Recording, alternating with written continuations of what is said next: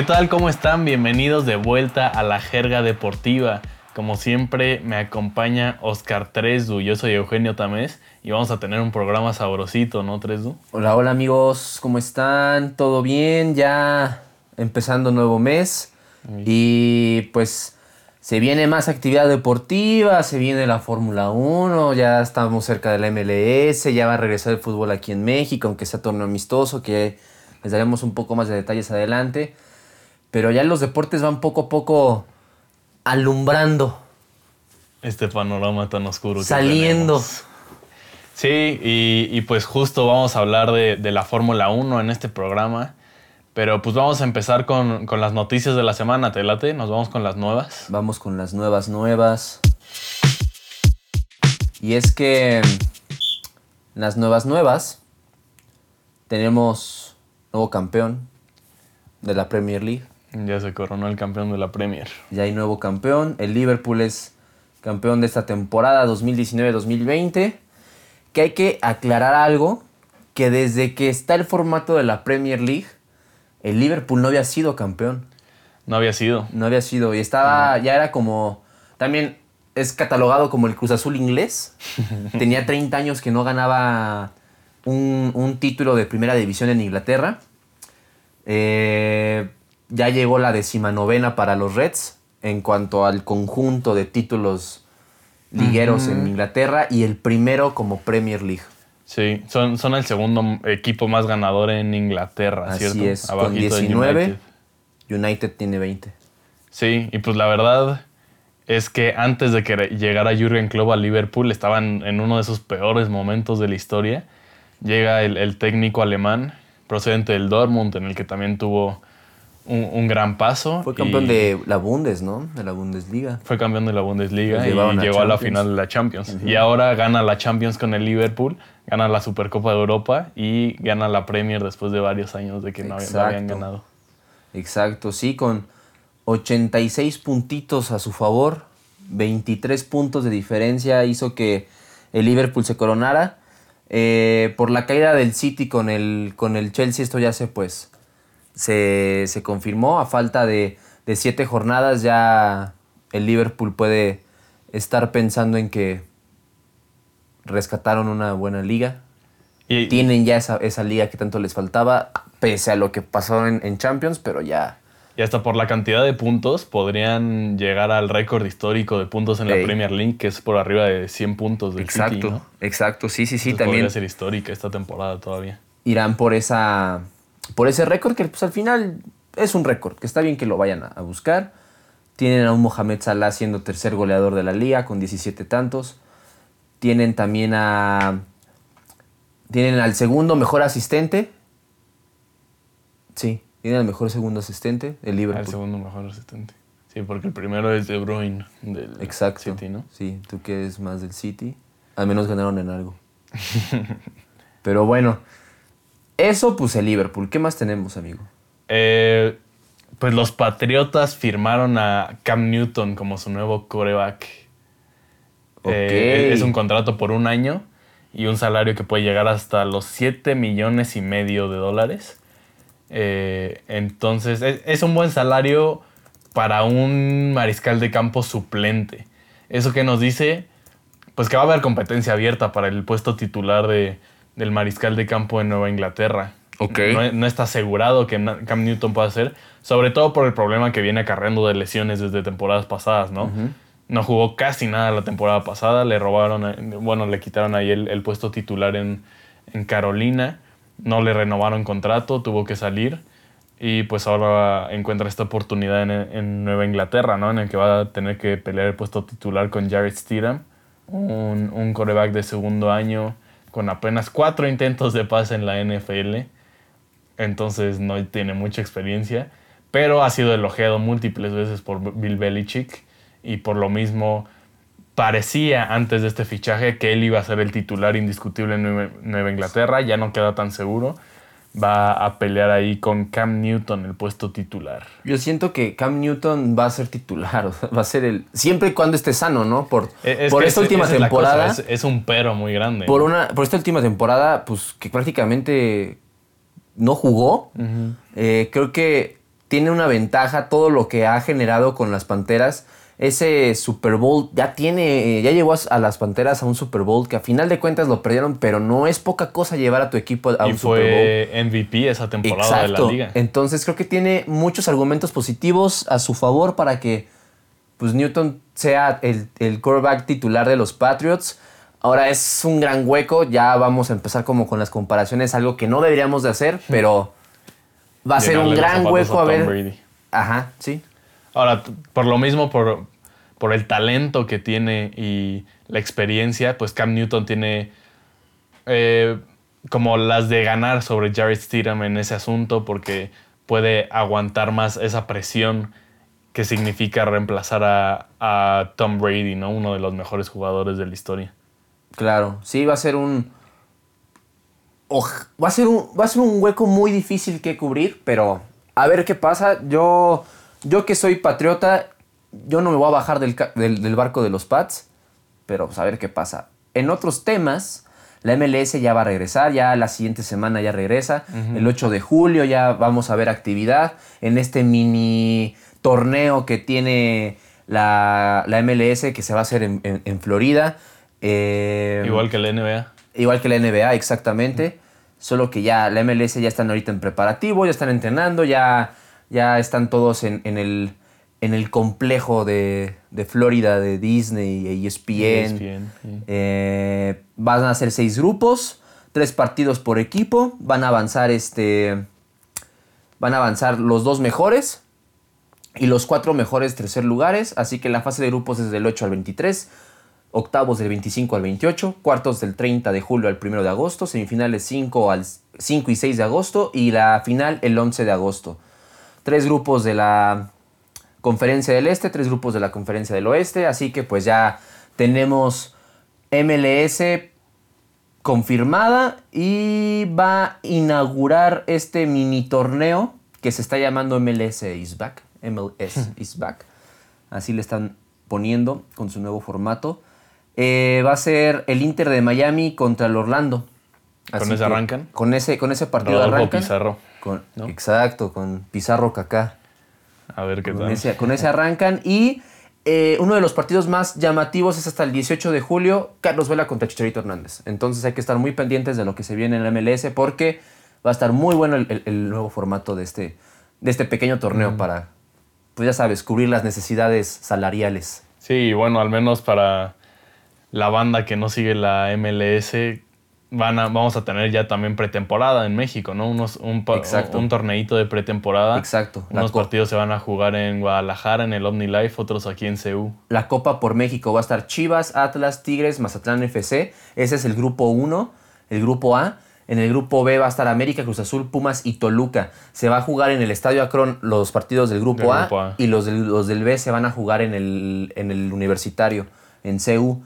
Eh, empieza este, el viernes 3, termina el 19 y los, y los dos mejores van a pasar a las semifinales que serán entre el 15 y 16 de julio y la final el 19 de julio.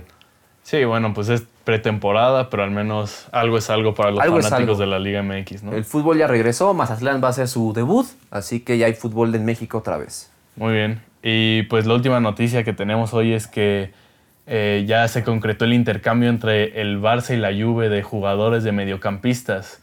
Pjanic va al Barça y Arthur Melo va a la Juve. Se, se están manejando como transferencias independi- independientes. La diferencia entre una y otra es más o menos de entre 12 y 17 millones de euros por variables. Arthur es un poco más caro. ¿Ok? Eh, porque es más joven, tiene 23 años, Pjanic ya 30. Yo, yo creo que este trato lo gana la Juve porque se lleva un jugador muy talentoso y mucho más joven por poco dinero. Arthur es un jugador que, que no jugaba en su posición más cómoda con el Barça y aún así sí. rendía. Entonces yo creo que tienen una posible estrella ahí la Juve, aunque Pjanic también le, le va a ser útil al Barcelona sin duda alguna porque es un jugador ya con más trayectoria. A ver qué tal se desenvuelve Pjanic, cuyas declaraciones en 2009 declaró su amor al Real Madrid. Eso es cierto. Pero bueno, dice, eso ya es otra que, cosa. ajá, dice que está muy feliz de llegar al Barça y sin duda alguna es un profesional y va a dar todo, ¿no? Esa es otra cosa, pero ya no nos meteremos en eso. Sí, no. Pues el día de hoy les, les traemos la previa de la Fórmula 1 en lo que se viene. ¿Y qué se viene para la Fórmula 1? Pues primero, ¿no? La Fórmula 1 eh, estaba estipulada para comenzar en marzo Pero, en pues, Australia. nos tuvimos Nos que encontramos con nuestro amigo covidiano. Pero pues ya arranca este fin de semana, ¿no? en Austria. Ya Por va, fin. ya va eh, en Austria. En el Red Bull Ring. Exacto. Eh, obviamente hubieron muchas cosas que cambiaron, pues al mundial, pues ya estaríamos a mitad de temporada en estas fechas. ¿Y qué cosas hay diferentes? Pues bueno, al menos van a ser ocho carreras, ya están confirmadas. Ahorita les doy un poco más de, de detalles sobre esas carreras. Serán a puerta cerrada. Por primera Sí, vez se van a disputar dos carreras en el mismo circuito, que es en el Red Bull Ring, en, en- en Austria, En que es sí. este fin de semana, y la Y siguiente, siguiente. semana se vuelve a correr ahí, aunque cambia de nombre el, el Gran Premio por... Y, Pues- y según yo cambia de trazado también, ¿no? Es la misma pista, pero cambia un poco el trazado. Sí, sí, sí. Cambia un poco, no, no, no, no totalmente, pero sí cambia. Y en Silverstone, que también cambian ahí el nombre. Eh, como les mencioné, el GP de, de Estiria, ese es el segundo, eh, la segunda fecha para Austria. Y el GP del 70 aniversario las, eh, en Gran Bretaña, es para la segunda. Ya. Eh, Holanda está cancelado. Ah, China, pues también ya está cancelado desde hace mucho. Francia se canceló. Canadá también. Canadá se canceló. El calendario quedó de tal forma que es Austria, Austria, luego vamos a Hungría, 17 de julio, de 17 al 19 de julio. Después del 31 al 2 de agosto es Gran Bretaña. Y después se repite en, en Gran Bretaña con ese gran premio del 70 aniversario. Agosto 7 al 9. Luego va España en el circuito de, de Barcelona, en Cataluña. Luego va en Bélgica, agosto 28-30. Y el de Italia hasta septiembre 4 y 6. Estos son los que ya están confirmados, que es solamente Europa. Por lo mismo no han querido ampliar este panorama de, de carreras en otros continentes por, el, por nuestro amigo covidiano. Pero, pero ya están confirmadas. Estas carreras van, a ser sin público. Y pues, ¿qué más te puedo decir acerca de esto? Pues eh, lo, Hay- lo- lo que pasa con México es que todavía no se sabe, ¿cierto? Todavía no se sabe. Pues para empezar, el, el México está estipulado que el Gran Premio es en, es en las fechas de Día de Muertos. Ajá. Octubre, noviembre. a octubre, noviembre. Pero falta mucho, también aquí depende pues si conviene por la situación de la pandemia. O sea, eso es lo que está analizando también con la FIA. De los demás países, si se puede hacer. A ver, si se viene a México, como hace rato en la planeación tú mencionabas, Eugenio. Si vienen a México, ¿por qué descartaríamos entonces Canadá y, y Estados Unidos? Algo que se podría hacer ya que estamos hablando de cercanías, de localidades cercanas. Pero bueno, estas son las novedades que hay para, para la Fórmula 1 que ya está por arrancarse. Hay nuevos pilotos.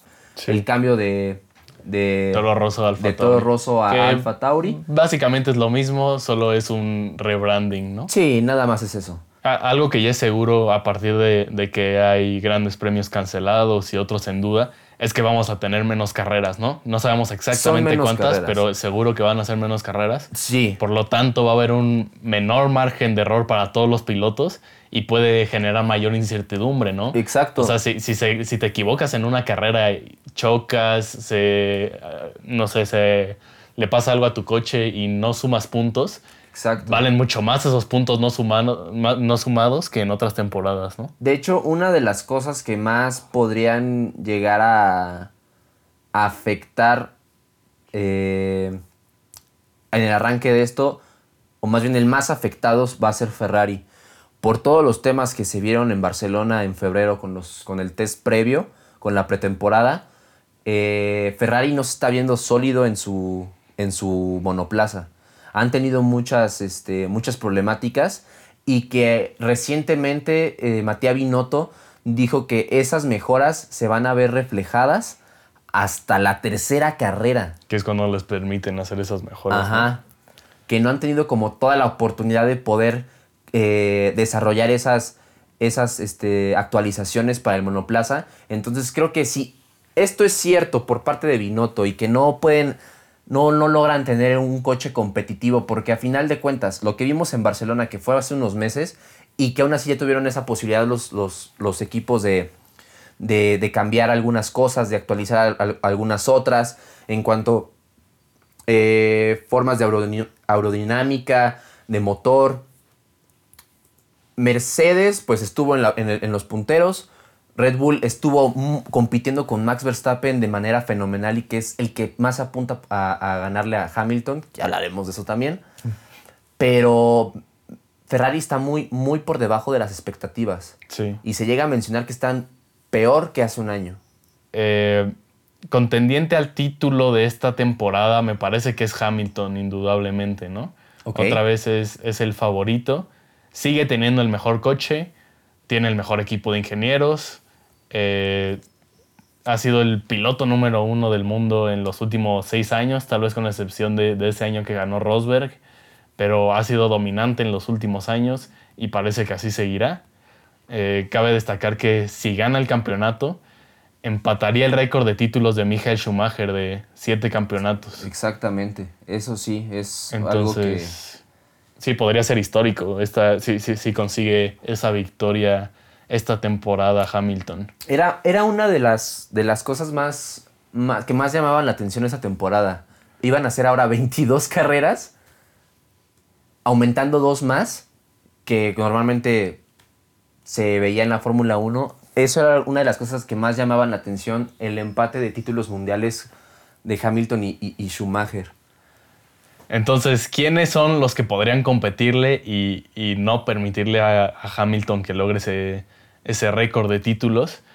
Yo, yo pondría primero a Verstappen, ¿no?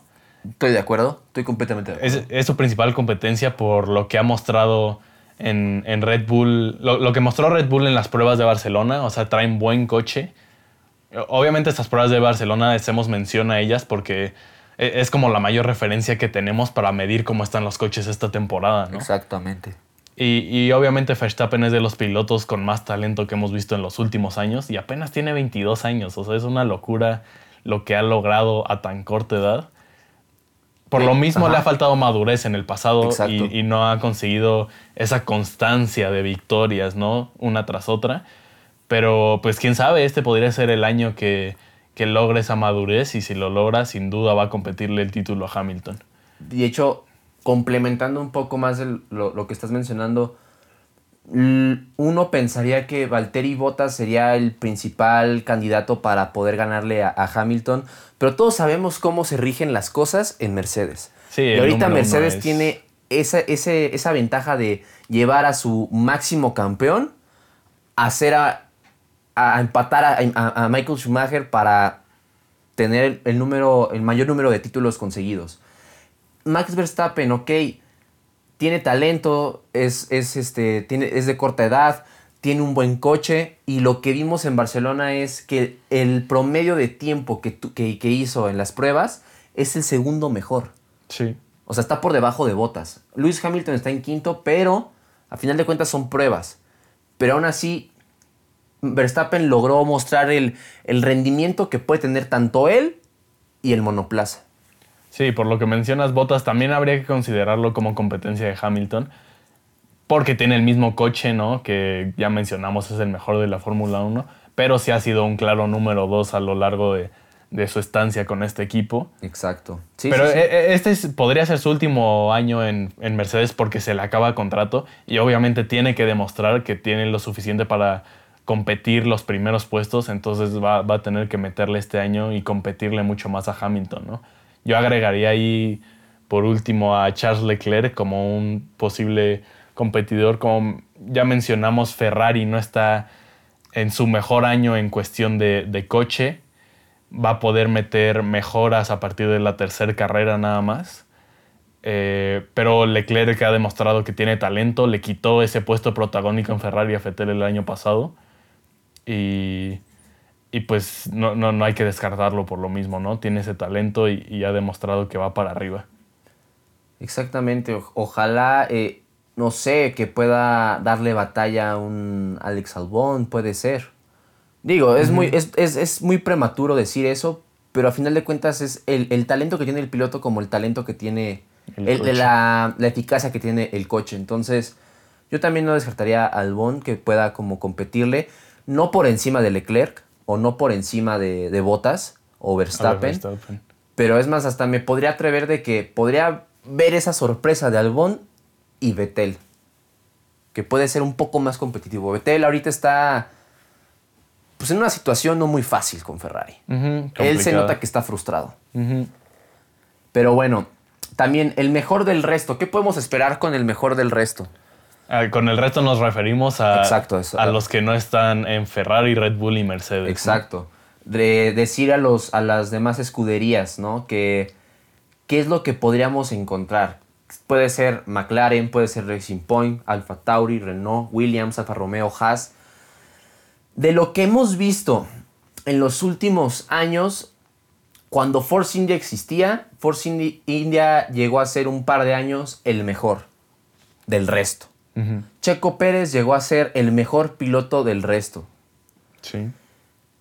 ¿Seguirá siendo así?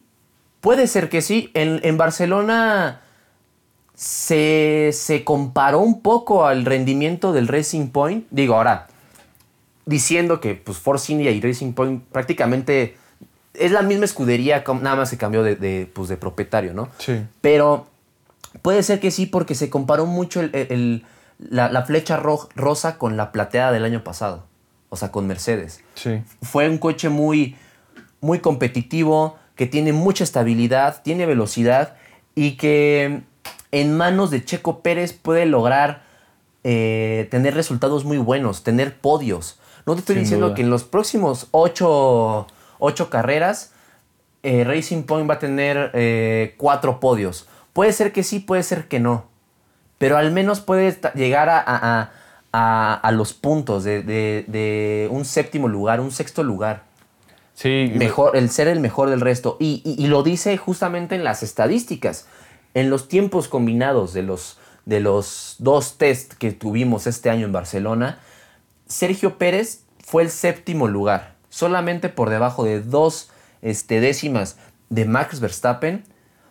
Y además, eh, Racing Point fue el cuarto lugar con vueltas completadas, más completadas de, por equipo, con 782. Mercedes tuvo 903. ¿Esto qué quiere decir? Ok, en dos semanas tuviste X cantidad de tiempo para lograr eso, esas pruebas.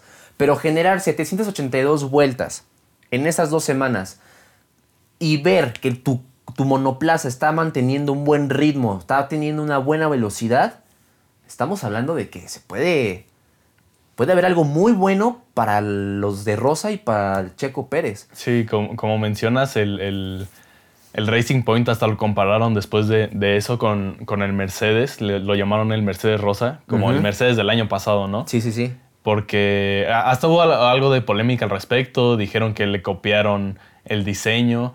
Eh, lo que explica Racing Point es que tomaron nada más fotografías y analizaron el diseño, pero nunca recibieron ningún tipo de, gráficas o, de información privilegiada por parte de Mercedes, entonces es totalmente legal.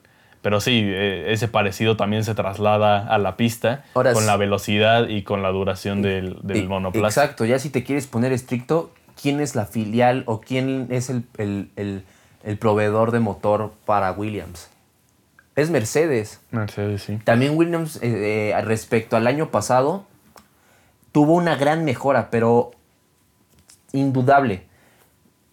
Pero no se compara con lo de Racing Point. Ahora, puede ser Racing Point y de ahí puedes, podemos encontrar, ver mm, McLaren, que también ha crecido mucho. El desempeño con Carlos Sainz y y Landon Norris, ese bromance ha llevado a otro nivel a McLaren que el año pasado tuvo un gran, un gran desempeño entre, entre los dos para la escudería inglesa. Pero ¿qué más, qué más tenemos, amigo? Eh, pues, hay nuevos corredores, ¿no? Hay nuevos corredores también, como mencionamos, dos principalmente. Esteban Ocon eh, regresa después de un año fuera de la Fórmula 1, regresa con Renault a ocupar el lugar que dejó Nico Hulkenberg. Y el único novato de este año, el verdadero novato, va a ser Nicolás Latifi, canadiense de 25 años, llega a Williams a ocupar el lugar de Kubica. Y, pues nada, viene de ser subcampeón de la Fórmula 2 el año pasado. Eh, algunas de las historias a seguir este año, más allá de los novatos, yo destacaría, pues, a ver cómo le va a Fettel y a Carlos Sainz, ¿no? Por esto de que, sucedió. Eh, Fettel y Ferrari ya no llegaron a un acuerdo para extender su contrato. Ferrari ya anunció que no regresa a Fettel el siguiente año y por lo tanto contrató a Carlos Sainz, que va a ser su último año con McLaren. Entonces hay que seguir lo que hacen esos dos. Eh, Fettel acabó por lo mismo con fricciones eh, con el equipo y, y, a ver cómo le va todavía con Ferrari este año, ¿no? tal vez va a tener más espacio para demostrar su talento y pelear por él mismo sin importarle tanto el bienestar del equipo o de su propio compañero. Entonces, tiene mucho que demostrar Fetel, habrá que seguirlo. Y sobre todo porque no tiene, o sea, no tiene equipo, o sea, no, aunque no hay, no hay lugares todavía definidos. definidos para la siguiente temporada, Vettel como que sí debe de mantenerse con cabeza fría con Ferrari para poder llegar a un, a un siguiente equipo. Sí, para tener oportunidad de otro equipo si quiere, si es que quiere. Y pues Sainz debe demostrar que Ferrari tomó la decisión correcta, ¿no? En contratarlo a él sobre otros como Richard o, alguien más joven. Eh, otra historia a seguir, yo destacaría pues al mexicano, a Checo Pérez con Racing Point. Es probable que este Racing Point sea el coche más rápido y más confiable que ha tenido Checo en su carrera, me atrevo a decir eso. Y, y por lo mismo es un año de ahora o nunca para Checo, ¿no? Si quiere trascender en la Fórmula 1, si quiere volver a competir por podios, ganar su primer gran premio de la Fórmula 1. E, este es el año, ¿no? Entonces habrá que seguirlo y, esperar que así sea. También otra historia a seguir, pues la, la, nueva generación de pilotos que llegó desde el año pasado, ¿no? Nos referimos a, Leclerc, a, Albon. Russell, Lando Norris. Ross, George Russell con Williams, Lando Norris con McLaren. Eh, todos ellos son jóvenes pilotos que, pueden empezar a demostrar su valor este año, ¿no? Y el regreso de Esteban Ocon también. Sí, sin duda. Eh, sí, porque varios protagonistas ya van para afuera, ¿no? O al menos están haciendo viejos, ¿no? Raikkonen, no sabemos exactamente qué va a pasar con Raikkonen ya están no sabemos qué va a pasar no sé si en las últimas botas qué va a pasar. Hamilton, pues ya se le está acabando el tiempo con Mercedes, pero sigue dominando. Sí. Eh, Vettel. Hasta el mismo Checo Pérez, que aunque a pesar que tiene todavía esa. ¿Cómo se llama? Esa. Esa expansión por el contrato que tiene. Ya tiene 30 años. No estamos hablando de un Max Verstappen o de un, de un, Lando Norris que tiene 18 años y ya está corriendo en, en la máxima categoría. Sí, justo hay, hay un, rompimiento de, generación. Y como mencionas, Checo es de los pocos pilotos que tienen contrato hasta 2021, ¿no? Entonces va, va, a ser muy interesante qué va a pasar esta temporada porque muchos van a estar peleando puestos para la siguiente temporada. Entonces hay que seguir, pues, cómo se desarrolla todo eso, ¿no? Exacto. Completamente de acuerdo. Y pues bueno, para seguir adelante con el programa, vámonos con, con la jerga respondona. La jerga respondona. Esta vez en la jerga respondona, pues también nos quisimos enfocar en, en la Fórmula 1, entonces vamos a contestar unas preguntas que nos mandaron de ese mismo tema, ¿no? Sí, nos llegaron bastantes preguntas, unas, unas sí, unas más complicadas que otras, por temas de tecnicismos pero, pero que está interesante toda la información que encontramos. Eh, y bueno, con la primera, Andrea Flores. Considerando los movimientos de Renault y Ricciardo respecto a su salida para McLaren, ¿creen que existen roces, existan roces entre ambos? Sobre todo por parte del equipo de Renault en lo que habrá de temporada del 2020. Yo creo que no. Eh, Renault se ha visto muy bien, se ha portado muy bien, ha sido muy confiable con, con Ricciardo por todo el tema, por cómo salió de, Red Bull. Pero Ricciardo también es alguien ya con experiencia en la Fórmula 1, alguien con con profesionalidad que... Sí, me atrevería a decir que es de los pilotos más profesionales en la Fórmula 1. Exacto, ¿no? y es, es de los que más echan relajo, pero a la hora de, de tener algo sobre, sobre, la, sobre la pista o sobre el equipo, es profesional. Entonces, Pocas veces ves que, que las emociones lo, lo lleven a hacer tonterías o algo así. Exacto. Voy a, a- a- me voy a atrever a comparar en el aspecto Vettel-Leclerc. Cómo Vettel ya se vio presionado porque pues Leclerc es el, el talento, ¿no? Y por algo Vettel ya... Por algo también se va. O sea, no, pude ganar, no puede ganarle a Mercedes y pues Leclerc también ya está ahí pisándole los, los talones. Cuando estuvo esta pareja de Verstappen y Ricciardo, nunca hubo ese tipo de roces.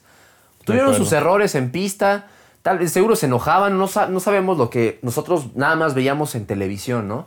Pero nunca hubo un roce así como tal, era como un bromance, casi casi. Entonces, por la profesionalidad que tiene Ricciardo y por la experiencia que ya lleva en Fórmula 1 y, y sabe lo que conlleva esto, tanto Renault como, como Ricciardo, no creo que pase a mayores. Estoy de acuerdo. Si, si con alguien sucede esa situación, yo, yo pensaría que puede ser más con Fettel, por lo que ya hablamos de, de su situación con Ferrari, de que no les haga caso en algún momento por su propio beneficio. Exactamente. Eh, eso lo, lo vería más plausible que lo de Richardo. Exactamente. Eh, a ver, siguiente pregunta. De Imanol Delgado, de nueva cuenta. Él nos sigue ya, ¿eh? Sí.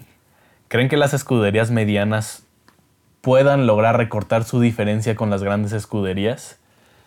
Es, es una pregunta complicada porque las grandes escuderías sí son muy dominantes, ¿no? En cuanto a coches, los, de, lo- los tres de arriba siguen siendo sumamente superiores al resto. Sí. Eh, algo que yo rescataría es que, como ya mencionamos, va a ser un calendario reducido este año. Hay más incertidumbre por lo mismo, menos margen de error, por lo que ahí podríamos encontrarnos algunas sorpresas, ¿no? No estamos 100% seguros, pero en cuanto a puntos, sí podrían acercarse al final de temporada estas escuderías medianas a las grandes. Sin embargo, a partir de 2021, que se regularice un poco más, yo creo que la brecha va a seguir ahí. Incluso se puede hacer más amplia, porque va a haber crisis económica. Esto del COVID le, va a pegar a los equipos, indudablemente, porque no va a haber el mismo dinero de entradas, por ejemplo. Entonces, los equipos de arriba, los tres grandes, pues van a ser los que más tengan el dinero para solventar estos problemas de la crisis y por lo tanto puede que se agrande esta brecha entre esos equipos con el resto, ¿no? Sí, justamente, estoy completamente de acuerdo y creo que esa, esa diferencia se va a ver reducida también cuando se imponga las novedades del 2021. La siguiente pregunta Eso es es sobre eso, pero a lo que voy es, ya sabíamos qué va a pasar con, con, con qué cambios iba, iba a haber la Fórmula 1 en el 2021, pero una de las, de las cosas que iban a implementar en reglamento es el tope de presupuesto Salarial. ya no va a haber esa diferencia a- abismal. Y eso sí sería interesante Eso va a para ser muy interesante. emparejar y que, todo, ¿no? Y que va a poder emparejar todo. La tercera pregunta, que es, pues ya le dimos entrada, de, de Hugo Concha. ¿Cuáles son los principales cambios en tecnología en las distintas escuderías? Para este año, francamente, no hay mucho cambio a respecto a la, a la 2019. En cuanto a reglas, sí va a haber. Va, va, hubiera- hubo una que, que- que por el aumento de carreras, por eso se implementó. Y es que la, el MUK, el Motor Generator Unit, va a poder ser cambiado tres veces. ¿Qué es esto? Es un recuperador de energía cinética en las frenadas. Sí, claro. Y que esto el año pasado pues se tuvo que cambiar más de dos veces, que eso era lo permitido, y que por la ampliación del calendario pues se implementó una vez más, eh, un, un- un cambio más. Y justo vimos el año pasado que varios de los pilotos fueron sancionados porque utilizaron más de lo debido, ¿no? Exacto. Eso sería como, en cuanto a regla y, y técnico, es como lo más relevante que hay para esta temporada. Los cambios verdadera, verdaderamente este, estrictos y notables se, está, se estaban este, previendo ya para el 2021. Ujú. Tengo entendido que ya se va a trazar esto por el, el tema del COVID. Pero estos cambios son de que van a ser los monoplazas más simplificados, van a ser más aerodinámicos, que buscan reducir un 86% de la carga aerodinámica total. Esto va a provocar que sea más, este, un poco más rápido y, confiable a la hora de adelantar. También este, van a quitar cosas del monoplaza como los beige boards, que son unos como, como unas ranuras que están por debajo del chasis, en los costados, que esto pues implica mayor aerodinámica, este, mayor este, eh, enfriamiento del motor. Va a haber, van a reformular toda la eh, todo el, la máxima categoría del automovilismo. Van a ser neumáticos más grandes para permitir pues, pues este, diferentes aspectos de la adherencia con el suelo. Son demasiadas para el 2021. Para esta pues temporada no hay mucho que mencionar. Sí, habrá que seguirlas para el 2021, a ver qué tantos cambios implementan, cuáles sí, cuáles no, por este tema del coronavirus también, ¿no? Eh, última pregunta, Pedro García. ¿Ven a Ferrari peleando podio con Leclerc y Sainz en los volantes? Eh, a ver, primero aclarar este cambio de, de, Sainz a Ferrari va a ser hasta 2021, no en la presente temporada. Por lo tanto, también el, coche es una incógnita todavía, cómo va a estar el, el coche de Ferrari sobre todo por todos estos cambios posibles que puede haber que ya acabas de mencionar. Entonces, no sabemos exactamente cómo se va a ver el coche. Sin embargo, en cuestión de talento, sin duda esta pareja joven va a poder pelear por podio y si el coche se los permite, hasta por el campeonato, me atrevo a decir, ¿no? Es una pareja joven con, con muchísimo talento. Pues para lo que hemos visto de Leclerc, ya lleva nueve podios, tiene un gran talento, es muy joven, que le falta esa madurez para pues, ser un poco más sabio en las decisiones dentro del, circuito. Carlos Sainz tiene la experiencia. Es, es, y es, joven, ¿no? Es joven. O sea, tiene 25 años. Sí, sí, sí. Uno pensaría que tiene, más por los el por el tiempo que lleva, en, la Fórmula 1, pero también hay que mencionar, pues ha estado en equipos muy inferiores. Eh, Toro Rosso en su momento. Renault que no pudo brillar por distintas cuestiones dentro del corporativo. Eh, ahorita con McLaren, pues ya logró un podio, su primer podio ya, lo hizo. Entonces, también tiene pues, los consejos de su padre, Carlos Sainz. Yo creo que con Ferrari, Carlos Sainz se va a consolidar. Porque es talento. Es sí, es, chico es, alguien que, que va para arriba, sin duda alguna. Y va a ser muy interesante ver esa dupla, me parece, ¿no? Ahora, al ser español, no, podría, no podría negar de que puede haber ahí un consejillo por parte de Fernando Alonso. Eh, estaría bueno. Ojalá y sí, ¿no? y pues bueno, eso fue nuestro programa de hoy. No se olviden seguirnos en, Twitter, en arroba la, de por jerga, perdón. Eh, y mandarnos ahí también sus preguntas, ¿no? Con el hashtag la, la, jerga, respondona. Eh, también pueden seguirnos en nuestras redes sociales personales. Yo soy arroba Eugenio Tamés. Arroba Oscar Tresdu. Y pues nada, esperamos verlos la siguiente semana.